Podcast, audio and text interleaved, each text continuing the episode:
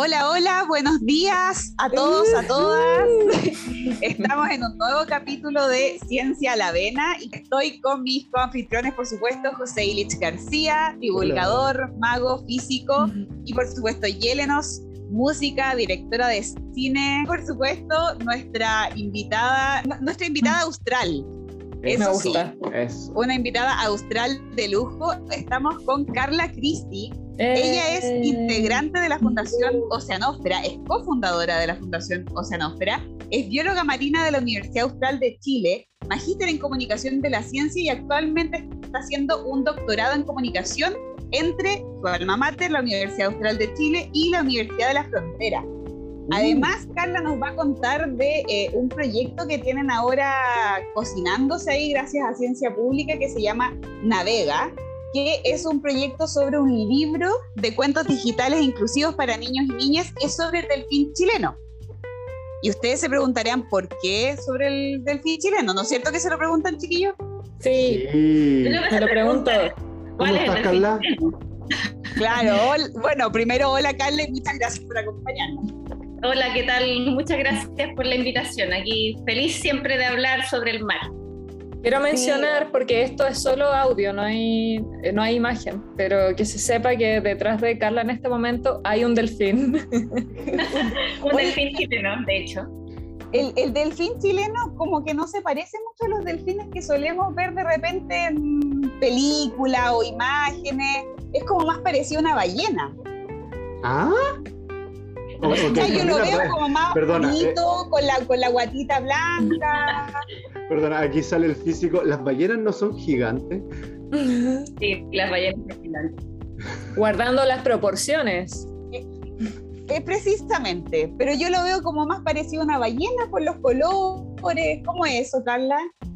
Sí, bueno, el delfín chileno es súper especial. Eh, de partida, el nombre lo dice, delfín chileno, eh, vive solamente en Chile, que es como lo más importante que tenemos que recordar. Solamente en Chile. Es como, para mí, en el escudo nacional debería estar el delfín chileno, porque solamente está acá, eh, es súper desconocido y, y, es especial no solo porque es chileno, sino que también es especial en, forma, en su forma. Como tú dices, se ve distinto que los delfines comunes y corrientes que uno tiene un imaginario del delfín. Eh, se imagina básicamente el delfín nariz de botella, que es el clásico delfín para los más antiguos que conocen la serie Flipper, ya. o para los más actuales, que puede ser la película, ¿cómo se llama? Mm, hay una película de un delfín eh, eh. que, le, que le cambian la cola, que tiene un accidente bueno, y los flippers, el dulce, también son delfines Eso, estaba pensando en las gomitas. Las gomitas, claro. Entonces, flipper es como... Ah, flippy, perdón. Flippy. Flippy, sí. El, nariz de botella es el clásico delfín que uno se imagina. El que tiene el hocico puntudo. Y de hecho el delfín chileno no tiene este hocico puntudo, sino que tiene el hocico, la boquita, ¿cierto? La cara, de forma redondeada. Y no solamente tiene este hocico diferente, sino que además, lo más importante, cuando uno ve un delfín en el mar, porque uno se lo imagina como saltando, así como haciendo acrobacias, mm. pero no todos los delfines hacen acrobacias y saltan y son súper amistosos como uno se imagina. Y los, los delfines de la naturaleza lo que uno ve es la aleta dorsal, que es como la aleta que tienen en la espalda. Como la, de los la que se asoma por el... La que se asoma, claro, como los tiburones, lo que se asoma cuando salen a respirar. Y eso es lo que uno ve. En la práctica, así uno se imagina el delfín saltando, pero en la realidad el delfín lo que uno ve es su aletita cuando sale a nadar. Y el delfín chileno, la característica principal es que tiene la aleta redondeada, redondita, ah, la, la, que tiene en la espalda, su aleta dorsal, la que está en la espalda, y también las pectorales son de forma redondeada. Entonces es como más gordito, chiquitito, redondito. No, más tierno, Básicamente más tierno. Oye, eh, ¿y ese es, o sea, es lo mismo que tonina? Eh, es lo mismo. Lo que pasa es que ah. tonina es, el nombre común. Entonces, por ejemplo, uno dice perro, ¿ya? Mm. Y hay perros salchichas, hay perros bulldog, hay perros cachupín, ¿cierto? Mezcla. perros, todos tipos de, de, perros. Y todos son perros. Entonces, Tonina es como nombre común. Es como el nombre común que le ponemos nosotros los chilenos a los delfines. Y eh, puede ser Tonina, el delfín chileno en Chiloé, puede ser Tonina, el delfín nariz de botella en Isla Dama, en, la cuarta región, en Punta de Choro. Ah, Puede ser eh, tonina, la tonina overa, que es otra especie que se llama tonina, que está en Magallanes, por ejemplo. Esa es la que yo conocía. Yo soy de Punta Arenas. Sí, ah, soy de Punta Arenas y tenía siempre este viaje frecuente de Punta Arenas a Porvenir y después de Porvenir a Punta Arenas. Y ahí estaban las toninas, las que mencionaba recién. ¿Y viste la tonina overa? Porque la tonina sí, overa. Según yo, según yo, es esa, o al menos eso decían en el. ¿Qué tiene de particular? Es súper particular, porque la tonina overa es, es, como muy parecida al delfín chileno, porque es de la misma familia, del mismo grupo. Chiquititos, aleta redondita. Son chiquititos. Pero sí, son blancos con negro como un panda. Imagínate como un panda. De... Entonces tú lo ves y es imposible de no identificar, porque tiene una franja en la mitad del cuerpo, entonces es como es súper evidente. Sí. Yo, yo, yo, tengo una pregunta, yo tengo una pregunta. Eh, si yo vi eh, un delfín en Chiloé, porque he tenido oportunidad de estar arriba de, de, botes como en paseo por Chiloé dos veces, y en ambas veces se acercaron delfines a jugar y saltaban y se movían cerca del bote, era súper cool. ¿Eso es probable que haya sido un delfín chileno porque estábamos en Chiloé o podría haber sido cualquiera? Eso puede haber sido un delfín chileno en un momento sociable o puede muy probablemente ser un delfín austral. Mm, ¿Cuál es Francia? Ah, ese es otro. Parecido al delfín, o sea, no es parecido en realidad, es de otra familia, es de otra familia, pero es otro delfín que está en el sur de Chile y que tiene una franja blanca, pero que tiene la aleta en punta. En cambio, el delfín chileno tiene la aleta redondeada. Aquí nos están mostrando un pequeño. Sí, nos está mostrando una guía. ¿Dónde podríamos conseguir esa guía, Carla? ¿Se puede? Se puede descargar de forma gratuita de Fundación Oceanósfera. Qué buen dato. No, buenísimo. Se puede descargar. Eh, son guías, es una guía esta, estoy mostrando y que no ven. eh, mamíferos marinos del sur de Chile. Eh, que es es justo, es como para poder llevar a terreno, que, que sea Estaba pensando que ahora que estamos en época de vacaciones, sobre todo la gente que se vaya al sur de Chile, descargue esta guía y si tiene estos viajes en paseos en bote, ¿verdad? Se puede llevar esta guía y... Hay varias, tiburones, rayas y quimeras del sur de Chile. Quimeras. Hay cuatro guías descargables en esa página web. Se llama eh, eh. Fundación Oceanósfera.cl.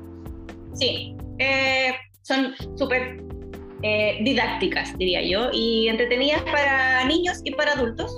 Y hay guías de tiburones y rayas, hay una guía que tiene mamíferos marinos, hay otra que tiene eh, fauna marina, como por ejemplo estrellas, cuando uno va a la playa y quiere identificar un animal marino.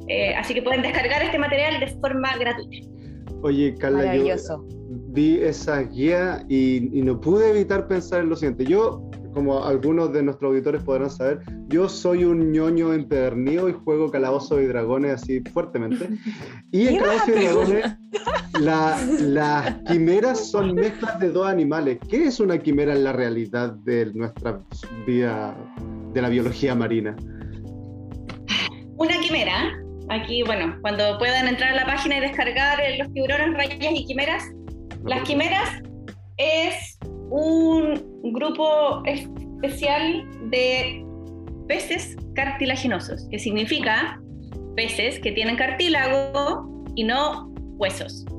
¿ya? Como los tiburones. Como los tiburones. Entonces están los tiburones, las quimeras y las rayas. Y las quimeras son como un pez un poco raro.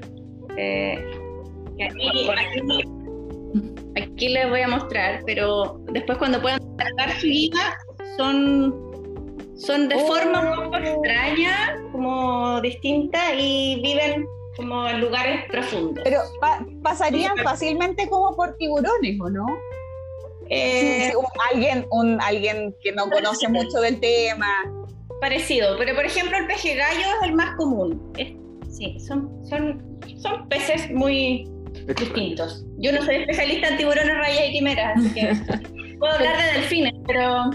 ¿Nos podrá recomendar quizá a entrevistar a alguien experto, en tiburones? Sería súper interesante.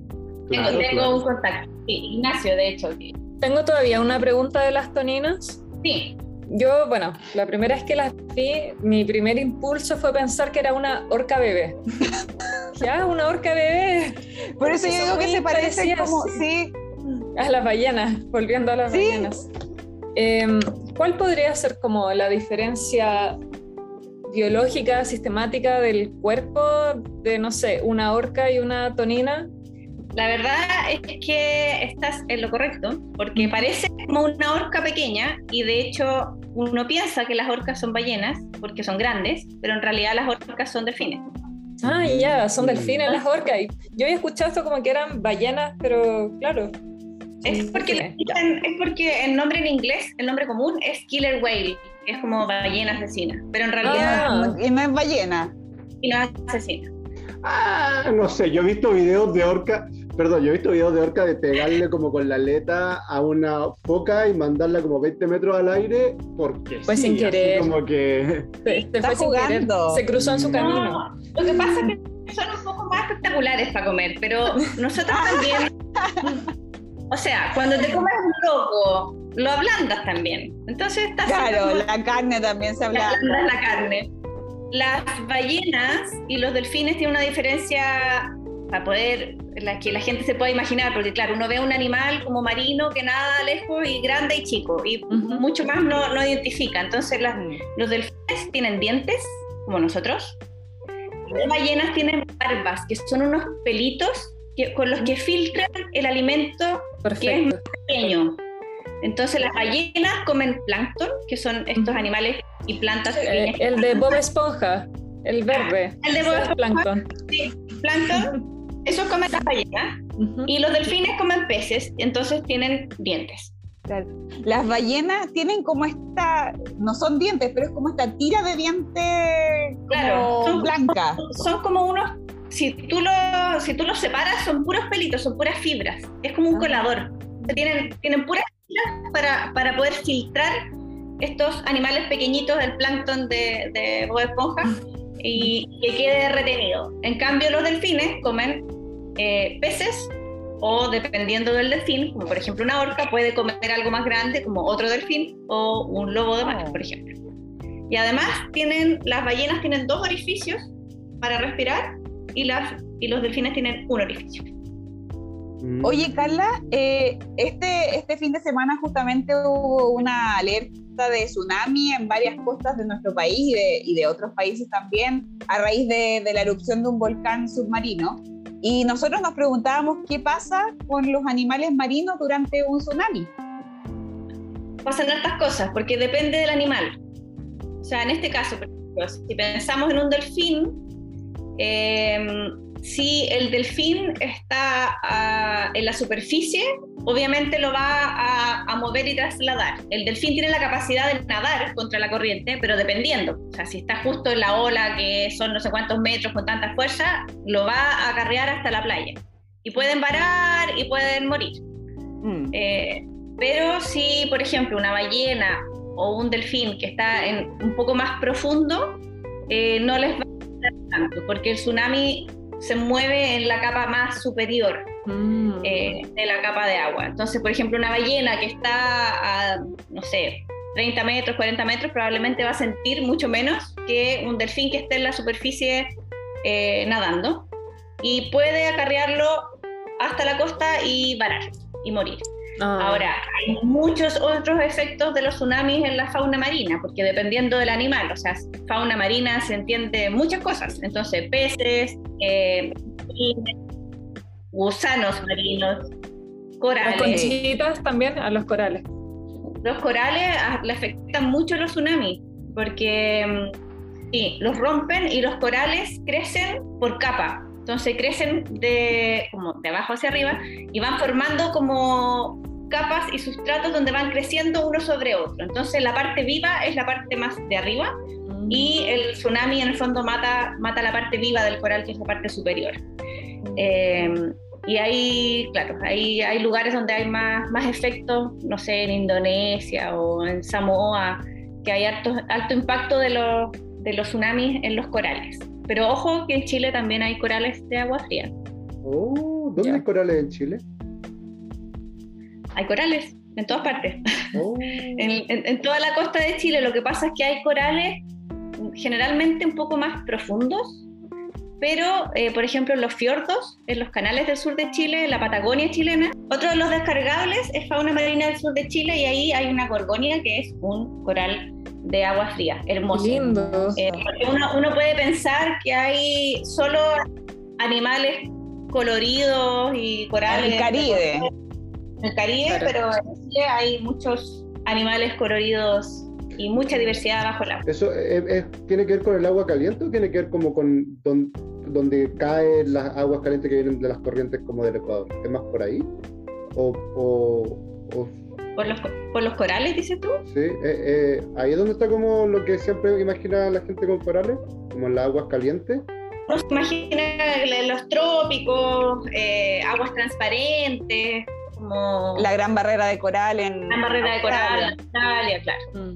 Pero hay muchos corales de agua fría, que se desconoce mucho de eso, y de hecho estoy segura que hay muchas especies chilenas de corales que todavía no se descubren.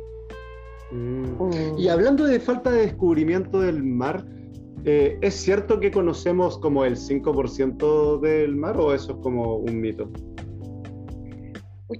no sé, soy pésima para los números, pero no sé si es el 5%, pero es, poco. O sea, yo creo que todavía es literalmente un mundo por, explorar. O sea, conocemos más, de, más del universo, claro. ¿Será que conocemos más del universo que de nuestro propio océano? ¿Y eso a qué se debe? ¿Es por la presión que hay en las profundidades? Yo creo que se debe a varios factores. Eh, y ahí entro en la parte educación. Yo creo que que, no sé, por ejemplo, en Chile somos país costero, más de 6.400 kilómetros de costa, pero se nos enseña muy poco sobre el mar.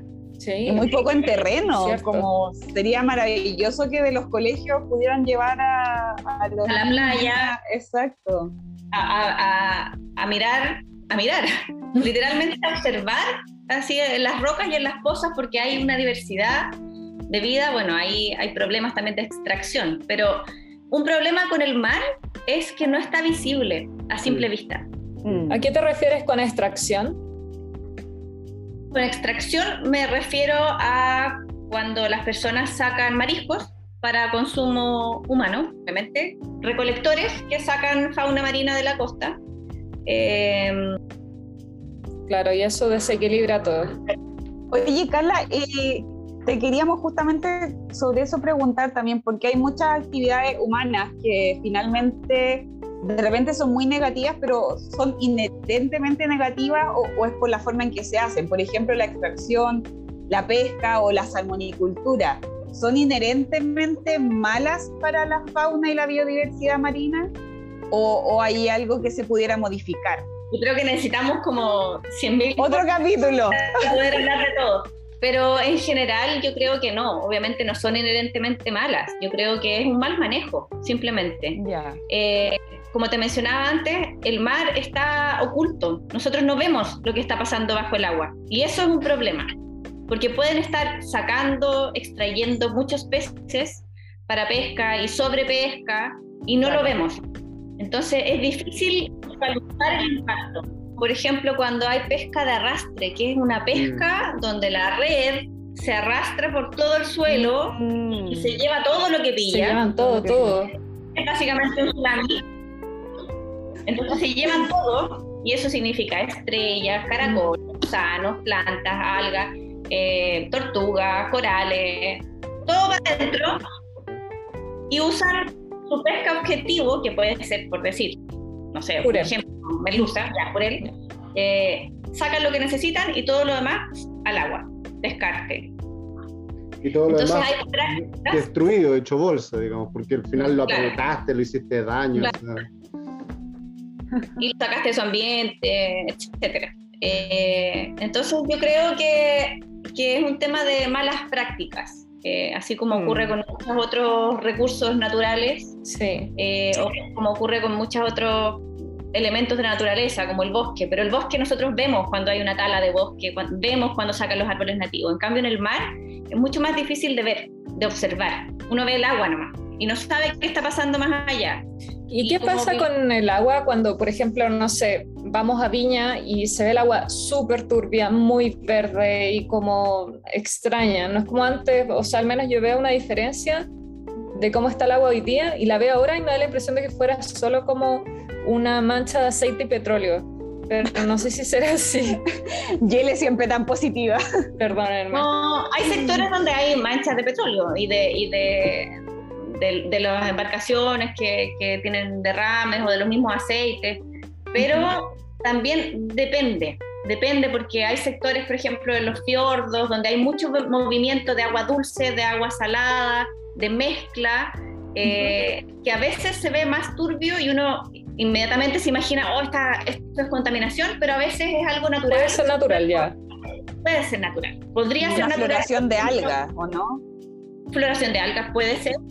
O, eh, o, sedimento, que es lo que ocurre a veces acá también en el río, que, que se ve turbio, pero en realidad es que la corriente levanta eh, sedimento y se ve más, más turbio. Entonces, depende de muchos factores, depende del lugar, efectivamente puede ser contaminación que viene de un río quizás. ¿Y qué pasa con el petróleo en el agua?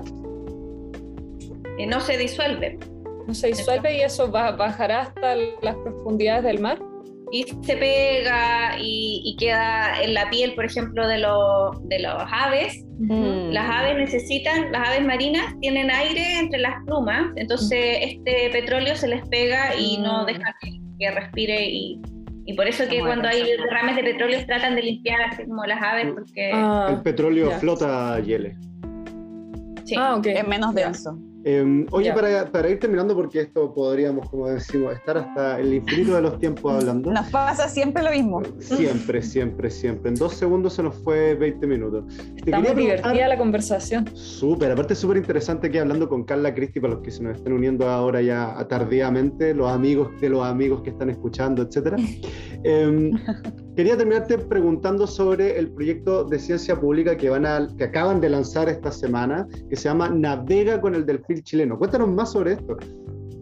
Sí, este es un proyecto eh, que adjudicó una ONG que se llama Yacupacha Chile. Y eh, estoy súper contenta porque vuelvo a trabajar con ellos después de varios años. Yo partí estudiando delfines con este equipo. Llevamos 20 años estudiando al delfín chileno, en Chiloé oh. particularmente.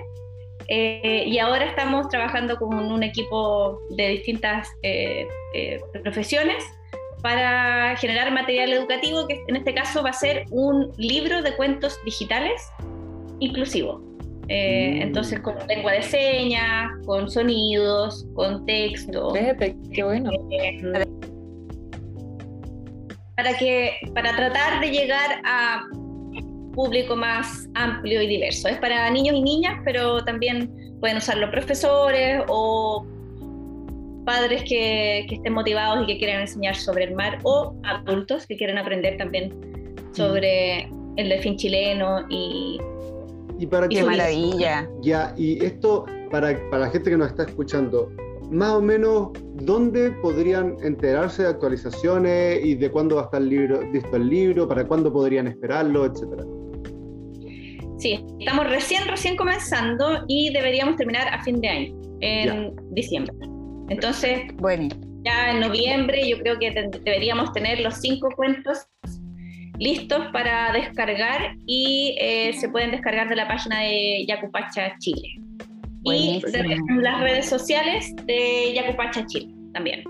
Bueno, cuando eso pase, nosotros vamos a estar ahí súper atentos, también difundiendo y también pueden seguir a, a Carla en las redes sociales, está en Twitter, en Instagram la Fundación Oceanófera. También vamos a compartir sus redes sociales para que descarguen todas estas guías hermosas que nos mostró y, preparen su, viaje al sur de Chile.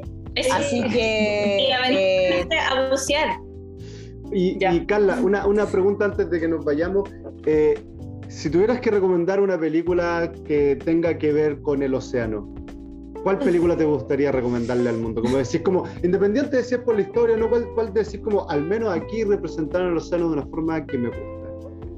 Bob Esponja. Ah. Buscando La Bob Esponja película. no, a mí me gusta Azul Profundo. Azul Profundo. Azul Profundo. No la ¿Esa es la visto, de la la surfista? No, es de- del, de- del el, el buceador que hace buceo en apnea. Ah, ¿Pero ¿Y es otro? documental o es película? Es película. Una película. Y el otro es antigua. Y la otra es eh, The Cove. eh, que, ¿Cómo se llamaba en español? The Cove es en inglés como la cueva, pero en español no me acuerdo cómo se llamaba. Ah, esta, esta de la cueva submarina, que, que la gente se muere, ¿esa? No, es una, es, ese sí es un documental de, de la matanza de los delfines en Japón. uf, Ah. duro. Ya, hay Sí. que verlo. Es, Para mí. es- es real, es lo que ocurre y es, es como un espionaje que hicieron para poder registrar lo que pasaba eh, en este lugar en, en Japón, donde culturalmente tienen como aceptado matar cientos de delfines eh, al año y sí, muestra... Ya lo, lo vamos a anotar y, y comentar en algún momento. Ah, Ahí lo bueno. tienen, queridas y queridos auditores. eh, ahí tienen un documental y una película para ir a ver este, este fin de semana, este domingo, después de escuchar este fantástico podcast y después de escuchar las otras dos secciones también. Sí. Bueno, muchas gracias, Carla. Eh, la pasamos súper bien. Sí, muchas gracias. Aclarando dudas también de cuál es la orca, cuál es el delfín, cuál es la tonina. Así que muchísimas gracias y cuando quieras vuelves para contarnos más de tus proyectos. Nosotros feliz. encantados. Feliz siempre de hablar Gracias. sobre el mar, sobre todo de delfines. Perfecto. Muchas Bueno, gracias. nos despedimos, José, Yele, Carla. Hasta la próxima cápsula. Chao. Gracias. Bien, chao. Chau.